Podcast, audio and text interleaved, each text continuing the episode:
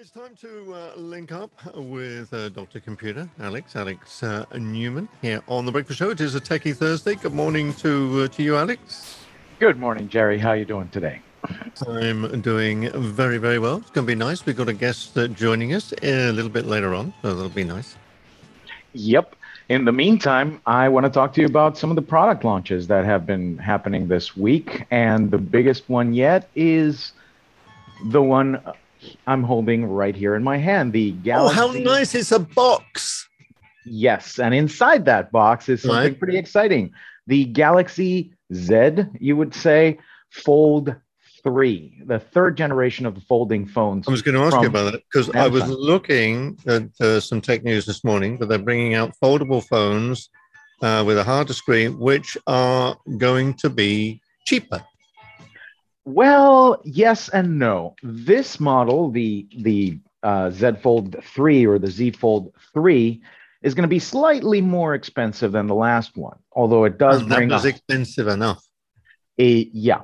The Z Fold Flip uh, is going to be the Flip 3 is going to be a little bit less expensive, which is a welcome, you know, uh, bit of news for the flip phone and the foldable phone enthusiasts out there. And I've barely even opened the box yet. I'm going to be uh, doing an unboxing Got a- it's got, a, it's got a, it's got a, I can see them from here, a lot of fingerprints.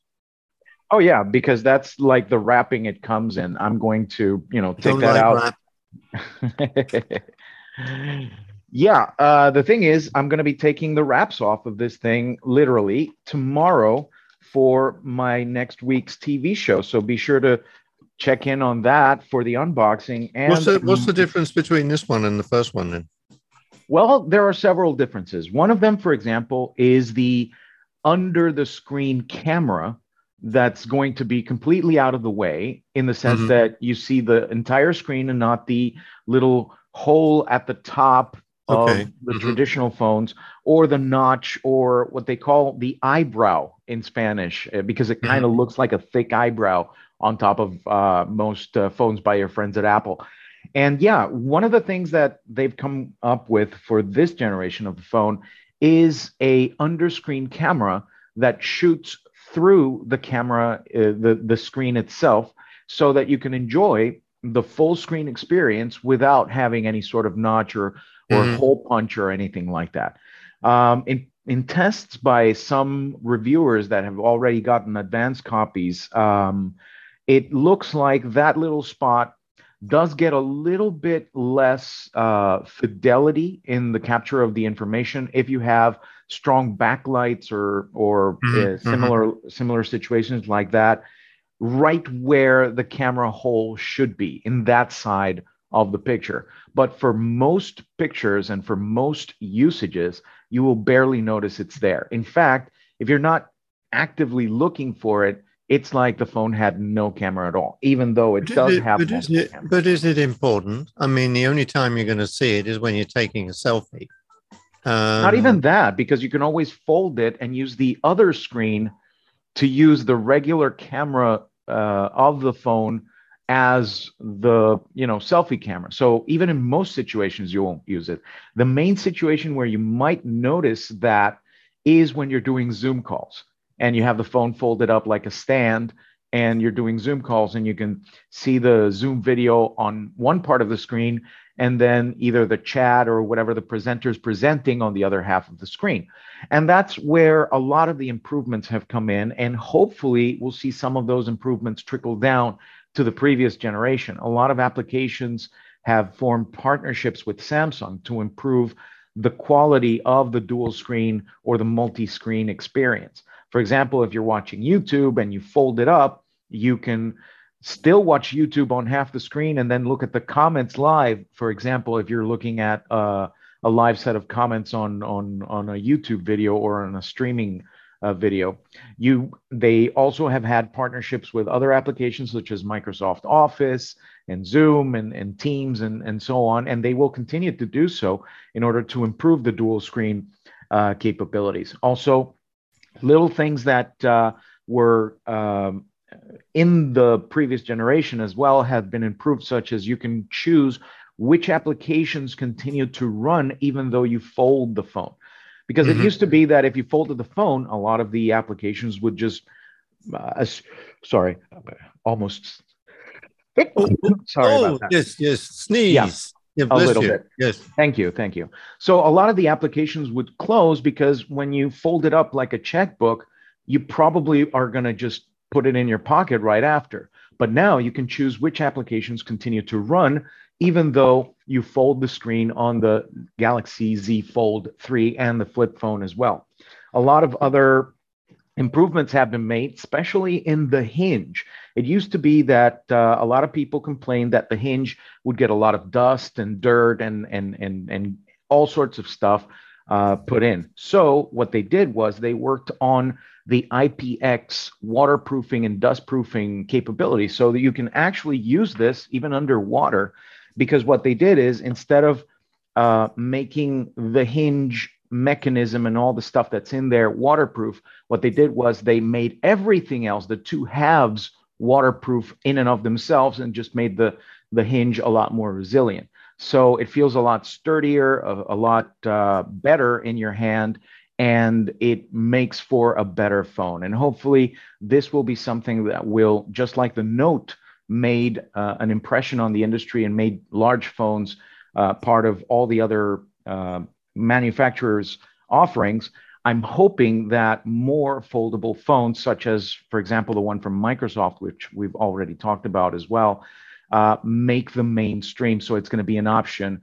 And the prices will eventually come down just like they did with the large phone format. So we're going to look into that as well. I haven't mm-hmm. even had a chance to take it out of the box yet. So I'll give you my impressions next week as I use it as my daily driver for a few days and see what happens.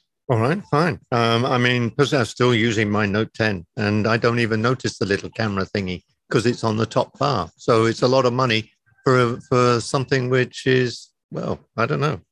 I tell you what I do. I do need though. What I do need is when I get my old photographs, I need to try and get them making looking good. And that's our guest this morning, who's been done that. Good morning uh, to uh, to Rick Rick Voight. Good morning to you, Rick. Can you hear us? Okay. I certainly can. Good morning to both of you. And how are you? I am well. Greetings from Charleston, South Carolina, to all the way really? in Panama. There we go. That's it. Isn't the world getting smaller? I mean, I hadn't heard of Zoom when the pandemic started. We we actually had converted to Zoom about a year beforehand, but we mm-hmm. certainly mm-hmm. are using it a whole bunch more now. Yeah, and it's it's great to see you, and uh, thanks for joining uh, uh, Alex uh, and myself this morning. And uh, as I mentioned earlier on, uh, Rick is the CEO of Vivid Pix and a publisher, Reunions Magazine and uh, a lifelong uh, snap shooter. I mean, was it this that got you into the to the software, Rick? Was wanting to get your photos better or?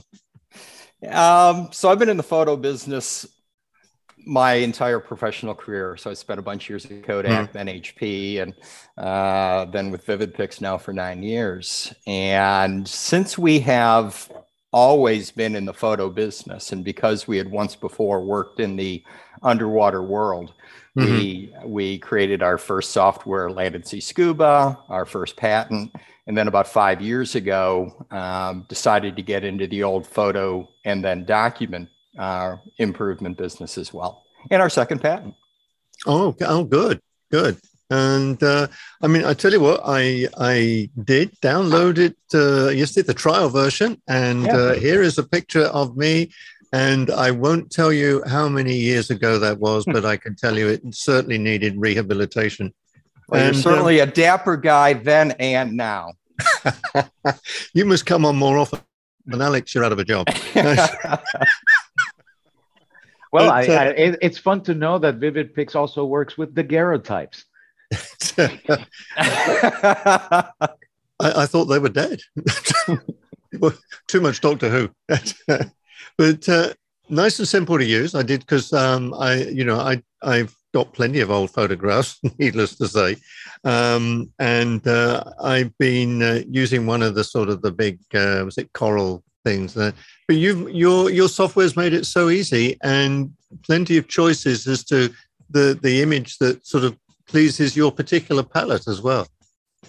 uh, excuse the play on words with the word palette, right? Uh, color yes. palette. so, um, so yeah, what we wanted to do is, and what we've done is to create software that anyone's able to use, hmm.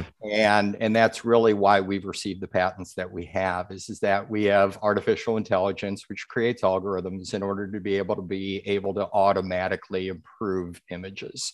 Mm-hmm. So literally, what happens is folks are able to select one or more photos or documents. They're then able to it runs through the algorithm and then they're given a nine up screen and that right. nine up screen the the center image is what the software feels is best mm-hmm. however everyone does see lightness and contrast differently so we ring that center image with increased contrast less light mm-hmm. and mm-hmm. increased light less contrast so that the person's able to choose what looks best to them so it's the combination of, of very powerful software user interaction so that we're fine tuning it to what the person likes. And mm-hmm. then we also allow them the flexibility very easily with sliders to be able to update further if they wish. And usually it's not necessary. Mm-hmm. Mm-hmm. mm-hmm.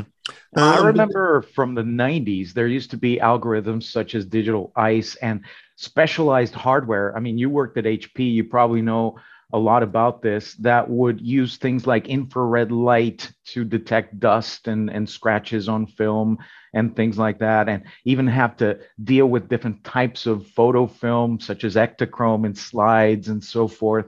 Uh, a lot of that went in, a lot of effort went into the hardware, and also a lot of effort was had to be made by the people working on these photographs. I mean, I've seen people work for hours on end just tweaking little things here and there. How do your algorithms um, co- compensate for the fact that most of the time the pictures that we want to scan haven't been scanned by you know these high end scanners or you know they are in really bad condition. I mean what what does what kind of intelligence does the algorithm rely on to make these photos better Absolutely, and it's and it's very nice speaking with you because you obviously have great insight. So, Digital Ice was developed by a company called Advanced Science Fiction, based out of Texas. Kodak actually acquired that company through the years where I was there, and also Randy, my business partner, was there. And what Kodak ended up doing way back in the 90s is to be able to create when we were transitioning from analog to digital. Um, we were printing with lasers um, so little dots of bright light as opposed to um, a big shot of light that would hit a po- hit a negative, hit a piece of paper positive, and that made our print. So that was really the beginning of digital, and that actually is when Randy, my business partner, and I met. So Randy actually holds over 150 patents in color and image science, and that's why we VividPix hold two patents. Is, is that we're fairly adept at, at how to be able to improve images with color science.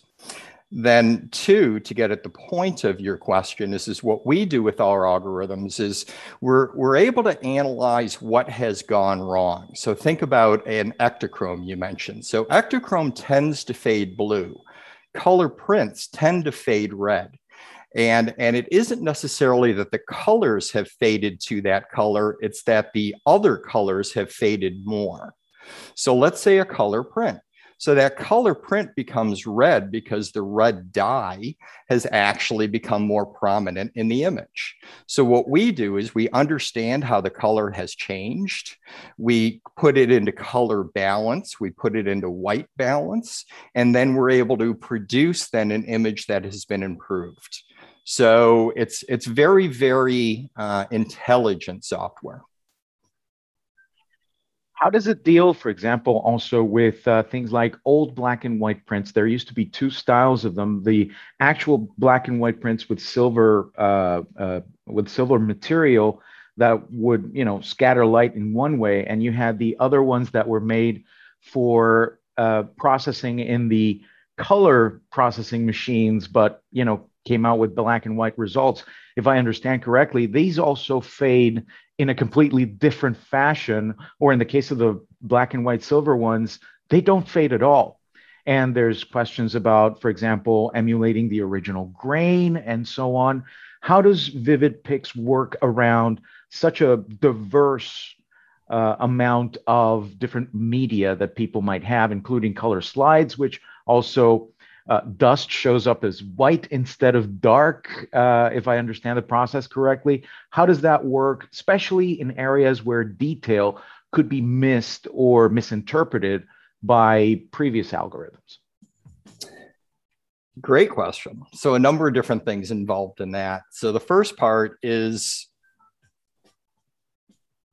essentially everything does fade, and that fade is based on the paper, um, i.e., the medium that you're printing on, as well as any dyes that are a part of it. So you bring up black and white, which is which is shades of gray, right? And at that point, the paper is going to be fading and also the dyes are going to shift in those in those layers of gray so what we are able to do is one when you when you open up our software it starts off in what's called um, faded printer slide mode and with that we we do that because you may have a black and white photograph but it looks sepia because it's faded yellow um, and and then what the person is able to do in, in, literally one, two, or three buttons is it starts in color. They're able to click one button and it is now optimized for black and white. And then sepia, they're able to click one one button and it's optimized for sepia photographs. And a lot of people don't really realize that sepia um, was was introduced in in the processing bath so as the developer was moving that piece of paper within the liquid, it would be an art on how red or less red it would hmm. become mm-hmm. to be sepia. So, A, to answer your question, A, it, it is taking a look, it, it looks at everything as color first. B, allowing the user to quickly say, yeah, you know, it, it, it it looks good that way. And a lot of people like some of that fade to stay within their images to keep some authenticity. And then C, if they want to quick hit the black and white, we optimize it for the black and white. Then taking your question a little bit further, but I think it's included in your statement, is there are many things that happen to those images because of the um, the silver that was within the paper uh, the receiver of that information. And there's also other things that happen. For instance, mold can accumulate. Um, and that's something that we've learned a lot in working with the genealogy family history world is is like with documents is, is that old documents can can really get black mm-hmm. because of mold and we're actually able to in in a way look through the mold so that we're able to see the lines of the text in order to be able to make that more legible. Um, so, so we're we're able to understand the grain. We're under able to understand like a daguerreotype or those types of things, very different than a print.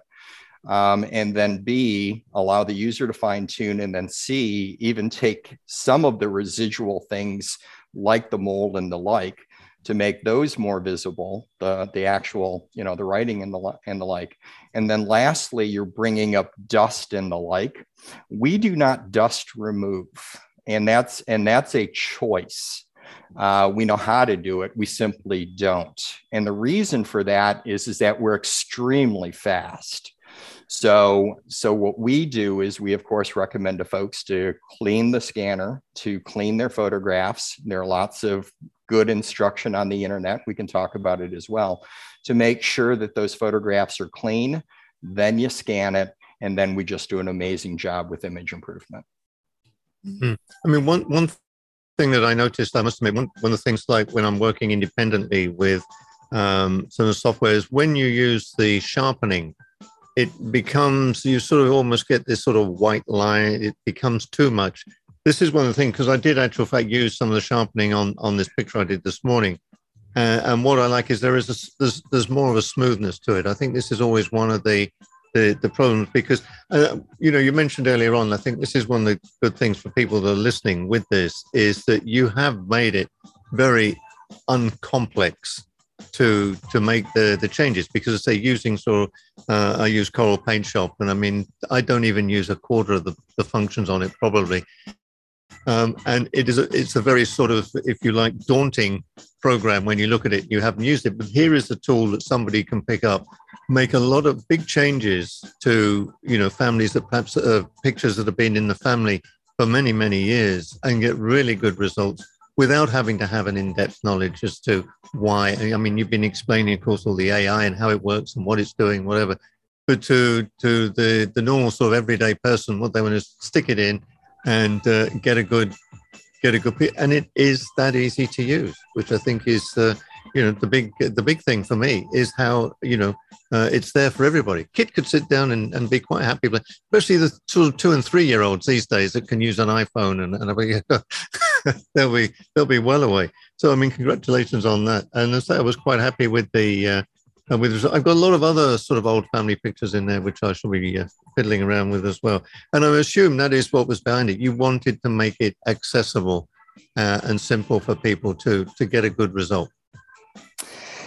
Thank you for all the kind words, and you're absolutely nailing exactly how we design the software. Um, and maybe some of that comes from our Kodak roots. Is mm-hmm. George Eastman, the founder of Eastman Kodak, had a pretty good concept over hundred years ago, which was you press the button, we do the rest. Mm-hmm. And, and he brought photography to the masses.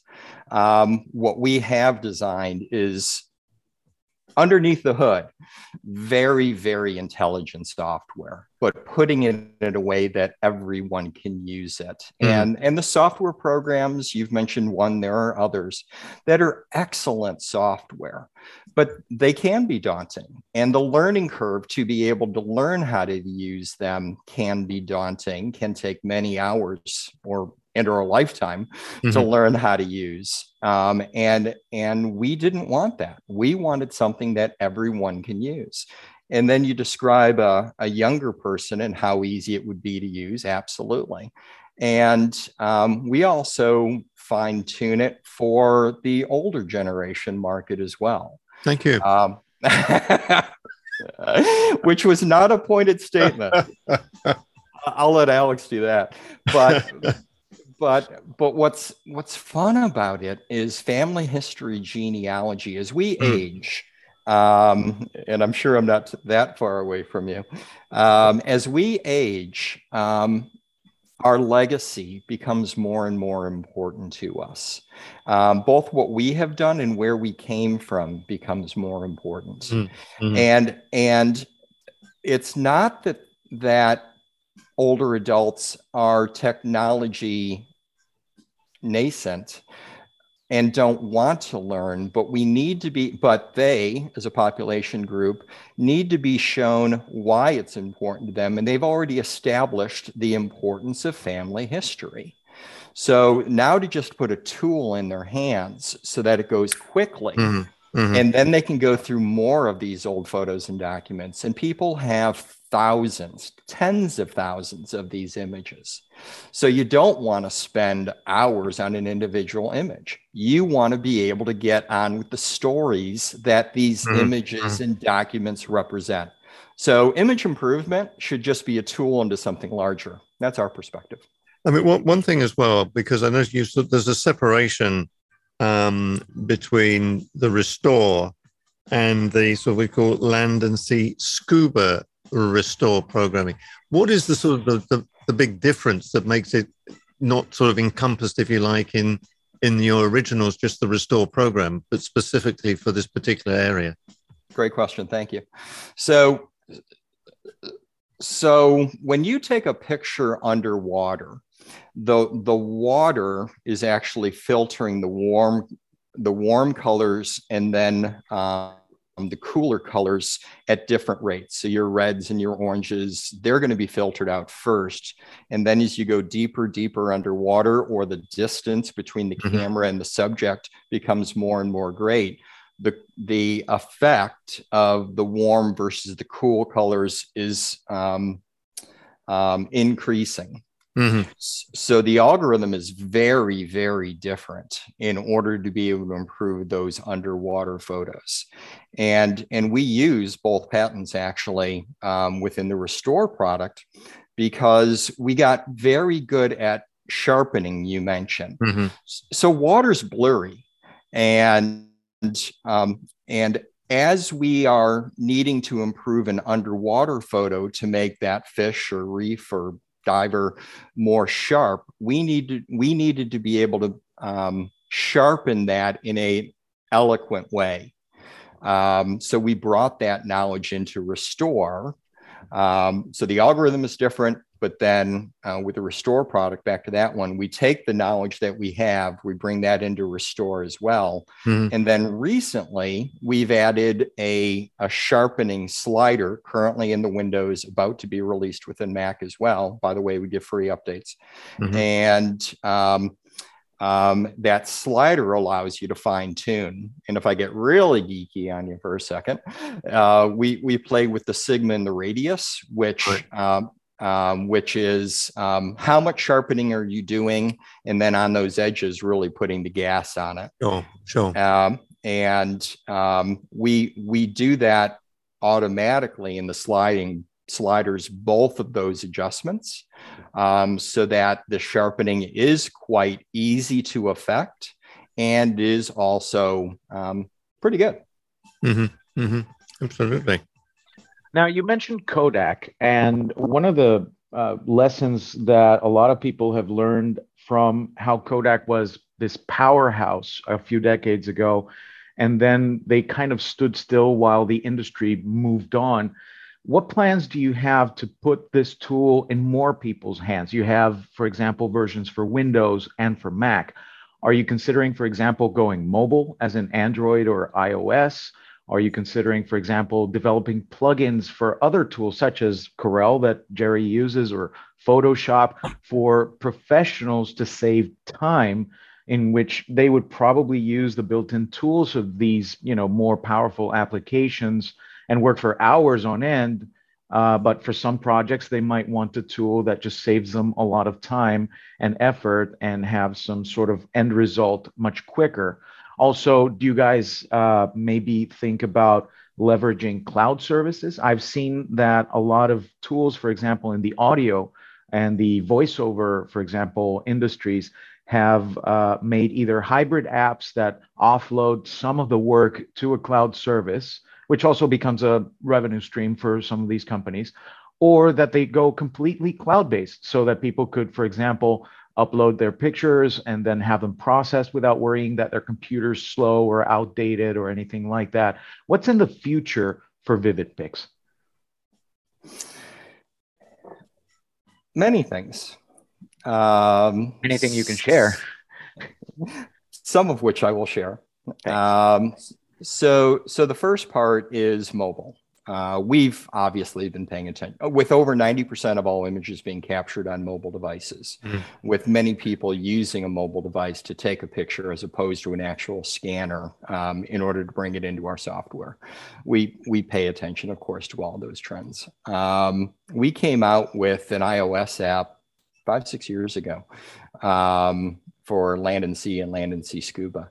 And the, the rate at which some of the manufacturers, whether it be Apple, that has multiple changes within a particular year.